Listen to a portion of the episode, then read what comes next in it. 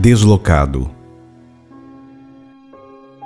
Muitas coisas são abafadas, por nós, sobretudo, adiadas para mais adiante ou deslocadas para outros. O que abafamos nem por isso acaba. Cedo ou tarde nos alcança e, por regra geral, se torna mais em vez de menos. Assim, uma tarefa deixada para mais adiante nos custa mais trabalho do que se a tivéssemos realizado no momento.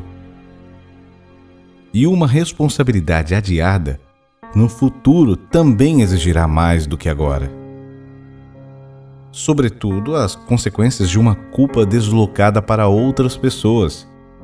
Cedo ou tarde nos alcançarão, porque a culpa quer chegar a nós somente em nós nos libera. Com frequência, as consequências de uma culpa que foi deslocada por outros nos toca. Fazem-nos responsáveis por elas. Nós temos que carregar com elas. Para quem costumam deslocar-se essas consequências? Deslocam-se de pais a filhos. A frase interna por trás disso é: Tu por mim. Como responde uma criança a esta frase? Dizendo: Eu por ti. Essas frases são ditas de forma oculta. No entanto, nosso corpo, nossa sensação reage assim. Disfarça-se de múltiplas formas. Por exemplo, como uma preocupação ou com a aparência de amor. Como podemos abster-nos a estas frases? Como os pais podem abster-se a uma preocupação semelhante com respeito aos seus filhos? O deslocamento regressa a eles mesmos. Como podem abster-se os filhos a este tipo de amor? Deslocam-no para seus pais, com outro tipo de amor, com um amor que conhece seus limites Todos, os pais e os filhos, crescem neste deslocamento anulado. Ambos deixam livres ao outro para si mesmo. Como se alcança este deslocamento? Através de uma compreensão tardia, com frequência e às vezes demasiadamente tardia.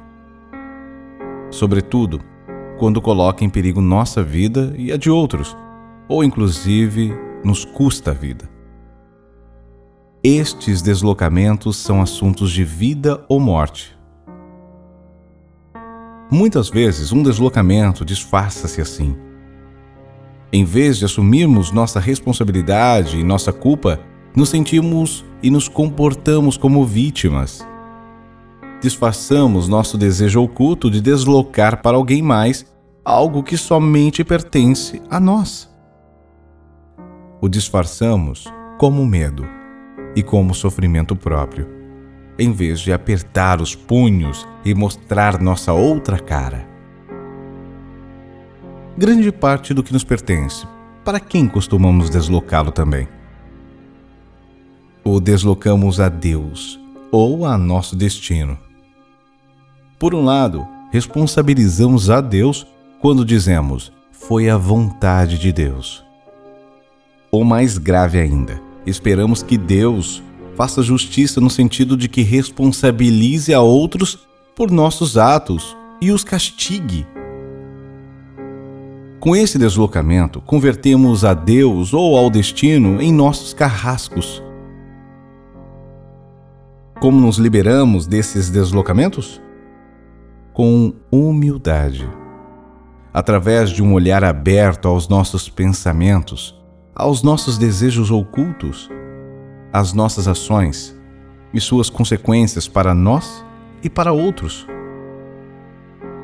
Absolvemos a outros da responsabilidade das consequências de nossas ações e de uma preocupação que, ocultamente, lhes deseja a morte, mais do que a estar a serviço de sua vida. Como? Regressando à nossa própria força aceitando nossa sombra e, com isso, aceitando nossa luz.